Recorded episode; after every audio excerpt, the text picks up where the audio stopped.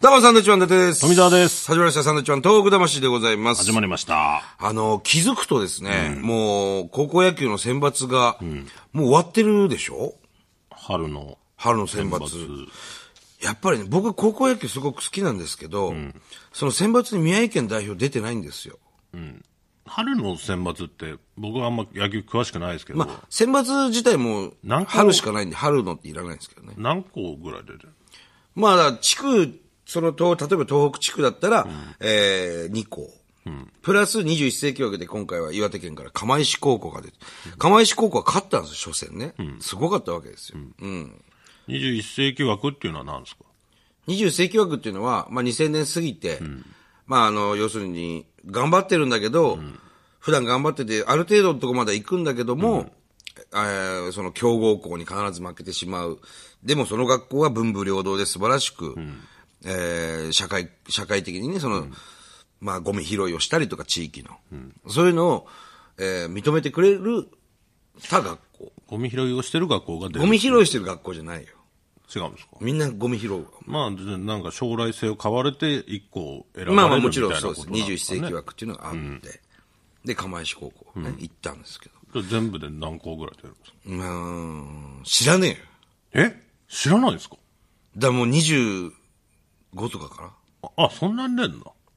半分ぐらいですよね、普段の。普段のっていうか夏の甲子園の。その選抜基準は何なのそれはた、あの、地区大会の優勝、準優勝、大体。例えば東北大会で優勝、準優勝。今年はね、あのーまた変則的というか、優勝、準優勝が青森の代表だったんですよ。青森厚生学院と青森山田高校。たまたま。たまたま。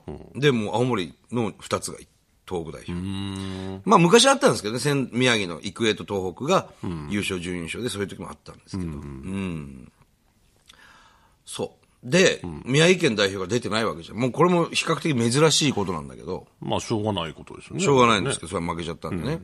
そうするとね、そんなに見ない。まあそういうもんですけどね。応援しているチームが、そら、出てねえなってなったらそうなっちゃいますけど。家ではなんとなく NHK はつけてるんですけど、朝とかね。ええまあ、釜石高校は見ましたよ、勝った時。小豆島高校。まあ、小豆島高校も立派な高校で選手転生してね、キャプテンが。21世紀枠でした、同じ。まあまあ、でも、ね、しょうがないでしょうね、それは。どう、え、結局もう、どうなったんですかね、青森は。いや、勝ってますよ、だから構成なんかはね。今の、この時点ではね、今まねだ終わってないんですね。あの、今のこの収録して収る録の時点ではね。あのはい。まあでもしょうがないですよね。だから、ワールドカップなんかもそうですけど、応援してるチーム途中で負けちゃったりしたら、もう全然見なくなっちゃいます。まあまあ、やっぱそうなのかな。そういうもんじゃないですか。でも俺、高校野球好きだから、高校野球好きとしてはやっぱ見た方がいいなとは思いながら。もちろん見れるんだろうね、でもそこまでじゃないってことですよねでそこまでもなくないよ。やっぱり。でもその録画して全部見るみたいなとこではないってでことこではないですね。とだからそこまでってことですねね、そこまでとか言うなよ。 で、プロ野球も開幕して、楽天イーグルスもね、頑張ってるんで。これどうなん全試合見てるんですかイーグルス、見てないよ。だからそこまででもないそこまででもないじ ゃないよ。毎試合はちゃんと結果は知って、もちろんね、その、なんていうの試合は見れないじゃん。まあリアルタイムでは見れないですよね、で、その、BS かなんかやってるんでしょそのスポーツチャンネルみたいな。まあ BSCS であれの入り方が俺はよくわからないから、入り方わかんないって何なんですかスカイパーフェクト TV みたいな。今はだからなんかパ・リーグ TV みたいな、あの携帯でも見れるようなのもありますからああ、そういうのもちょっとやり方わかんないんで、でそこ,、ま、そこまででもないっていうことですよね、そこまででもなくないよ。 やり方わからない。入り方。うん、そういう。でもなんかこう結構その情報が入ってきちゃうじゃないですか、あの勝った負けたいはいはい点数なんかもね、だから僕取ってたりするんですけど、それが入ってきちゃうとなかなか見見る気になれあ、なお前結果重視だもんね。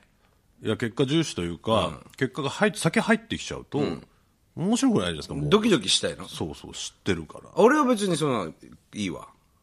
関係ない関係ない。関係なく見れるどう点数が入ったかとか、もちろんだからゼロ、ゼロ、ゼロ点ゼロ点の回はあんま見ない。入んないから点数どうやって入ったのか、どうやって取られたのかなっていうところは見ますね。別にもう結果分かってるら結果見ないもん、どっちどっちにしろ。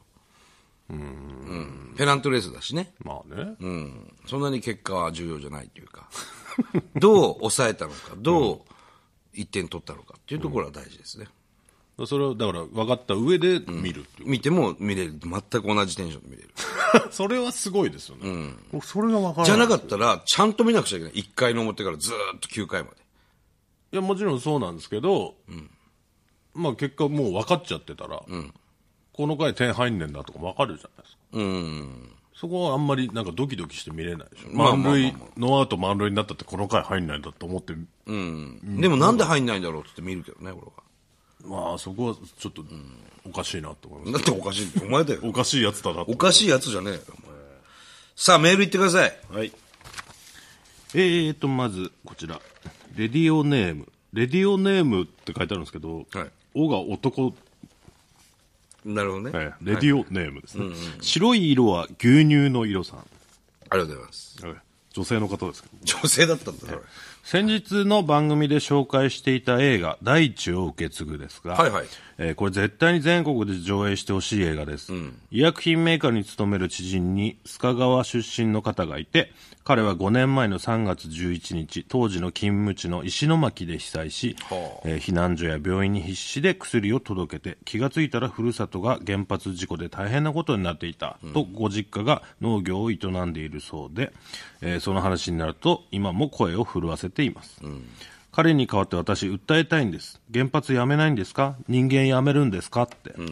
ところであまり知られてないようですが、3月13日はサンドイッチデイなんです。伊達さん、富澤さん知っていましたか ?PS、サンドイッチにはやっぱり牛乳この人、な、なんで牛乳をしてるの わかんないですけど、えー後半ね、とっちらかってましたけど、どちらかってますね。えーもう少し掃除してほしかったですけど。見ていただいたんですね、映画ね。ねありがたいですね、それはね。まあ、いろいろね、感じるものはお多いですよ、あの映画は。うん衝撃的ですドよねキュメンタリーなんで。 3月13日サンドイッチの日はまあ知ってますけどもね。まあ、1を3で挟んでるってことでしょそういうことですね。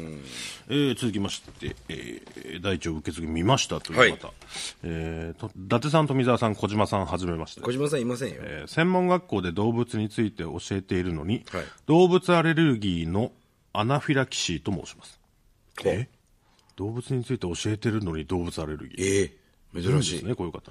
えー先日の番組を聞いて、長野から、ポレポレ東中野まで大地を受け継ぐを見に行ってきました。ええこのラジオをきっかけに嬉しいすごいっすそんなねきっかけになってるんですか、このラジオ。映画館ね、長野。あの、東中野ひ東中野の。えーこんな方いるんですね。ありがたい。ありがとうございます。一言で言えば衝撃、そして自分の無知や意識の低さに対する恥ずかしさが込み上げてきました。はい私自身は震災後、福島県の動物保護シェルターにボランティアとしてよく行ってました。ほ人によっては人の問題も解決していないのに動物なんてよく言ってられるなと批判的な意見も言われ、当時はその気持ちを持たれることも承知しつつ、それでも動物を救うことを通して、えー人を救うことにもなるのにと反発の気持ちが少なからずありました。はいもちろん今もその気持ちはありますが、この映画で人一人のあまりに過酷な現実を知った今、あの批判もまた大きな真実だったのだなと実感することができました。誰かの痛みを想像することで自分の意識を保ち続けるということは容易ではないかもしれませんが、まずは知ることができて本当に良かったです。若い学生たちにもぜひ見せたいと思っています、上映後の監督のトークショーではとても熱い思いが伝わってきてその後のサインと握手会ではとても丁寧かつ気さくに接してくれた井上監督の大ファンになりました、う。ええ本当にこの映画を見ることができてよかったと思います、PS お二人の感想から弁護士さんの様子が気になって今か今かと注目してしまいました そうだよな。ね弁護士さんはね、どんどん横になっていく弁護士さんね。気になりますよっていう話をね、させてもらいましたけどもこれは、でもあのーもっとたくさんの方が見れるような状況になってほしい映画ではありましたけどね。そうですねうん。すごくその世間に訴えるものですよ、これはね。本当にだから学校とかで見せられたら見せてほしいですしね、うん、だったり、あとは国会議員の方とか、なんかその、いまあ、なんていうのかな、世間を動かすような方が、ね見ると、ちょっと変わると思うけどね。ね。さあ、続きまして。はいえー桃ずきんさんですね。ありがとうございます初めてメールを送ります。はい。 2月29日と3月6日分のポッドキャストを聞いて初めて大地を受け継ぐという映画の存在を知りました。はい。実は私も福島県須賀川市出身です。ああ、そうなんだ。えー自分の地元の名前が突然出てきて驚きました、そして地元のお話なのに今まで知らなかったなんて少し恥ずかしくなりました、震災後うちの母は地元産の野菜を買わなくなりました、それは私や家族のことを思っての行動だと頭では分かっていましたが寂しい決断でした、須賀川市の美味しいきゅうりや野菜お米が食べられなくなるなんて本当悲しかったのを覚えています、でも農家の方々はもっともっと悲しかったし悔しかっただろうなと監督のお話を聞いたりネット新聞の樽川さんのインタビュー記事などを読みながら改めて感じました、この映画は5年経った今改めて農家の方々の思いを受け止める本当にいい機会になると思います震災当時は中学3年生だった私は大学生になり京都の大学へ進学し今はカナダに留学をさせてもらってます、東北を出て日本を出て震災の実態をよく知らない人たちにたくさん出会いましたそういう人たちに会うたびに私は当時のに、えー当時の自分の体験や思いを少しずつ話していますみんな興味深く聞いてくれて、その度に東北を一回出てみてよかったと思います。この映画も被災地を含め全国、そして世界に広まってほしいなと思います。帰国したら大学の農業、うん農業関連のゼミに入る予定になっていますので、この映画を見て周りの人とたくさん話をしたいと思います。なるほど。 PS、実は一度、えー実は一度、えー東北発未来塾にも出演させていただいたことがあります。え個人的に思い入れのあるサンドイッチマンさんのラジオにメールを送る。ということで、気分がとても高揚しています。あら。はあ、そうですか。E テレでやってるね。そうなんです統括未来塾。ええあ、そうなんだ。それはそれはありがたいですね。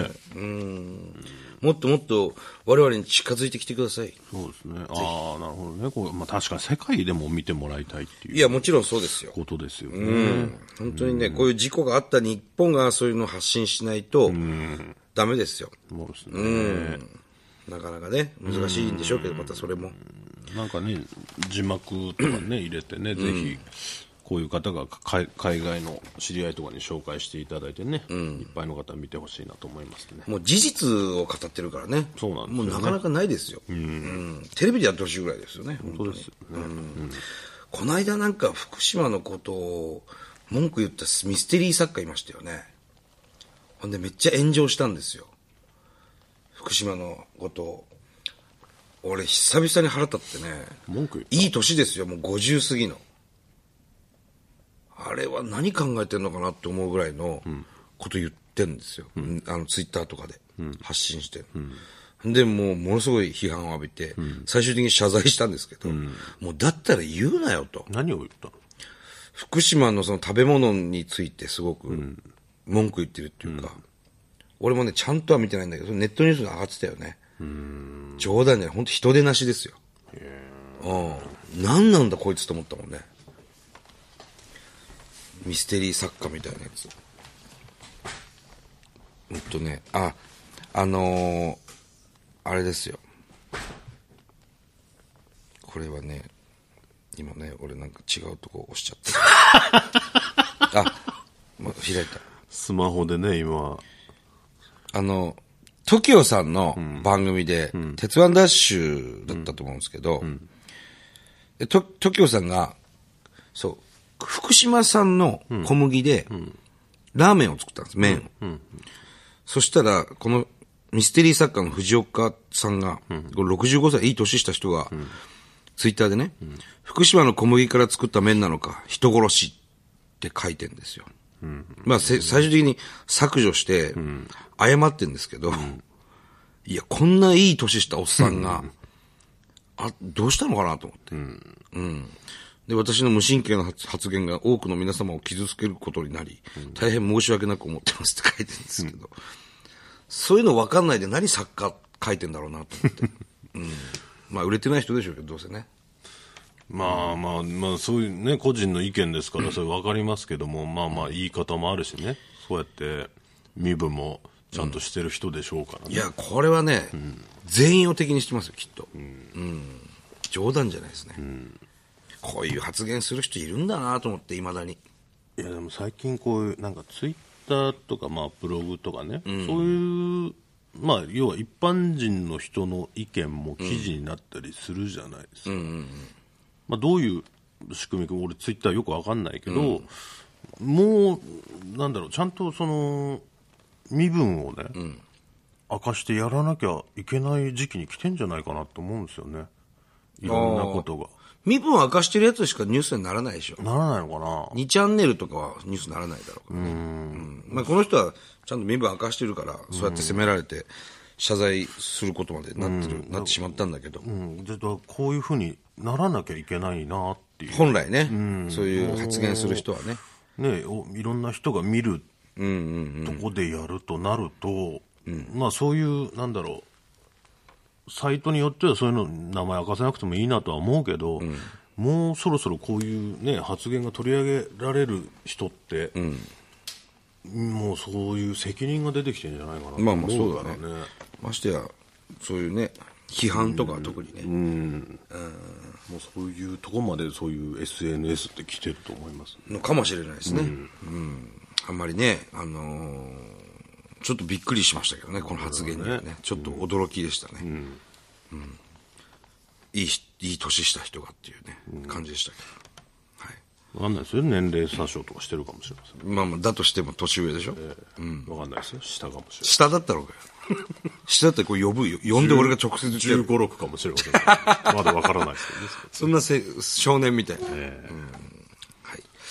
さあ、えーこの番組では東日本大震災に対するあなたのメッセージを受け続けます。はい。はがきの方は郵便番号100-8439日本放送サンドイッチマンのトーク魂まで。はい。それではまた来週です。バイビーさよなら。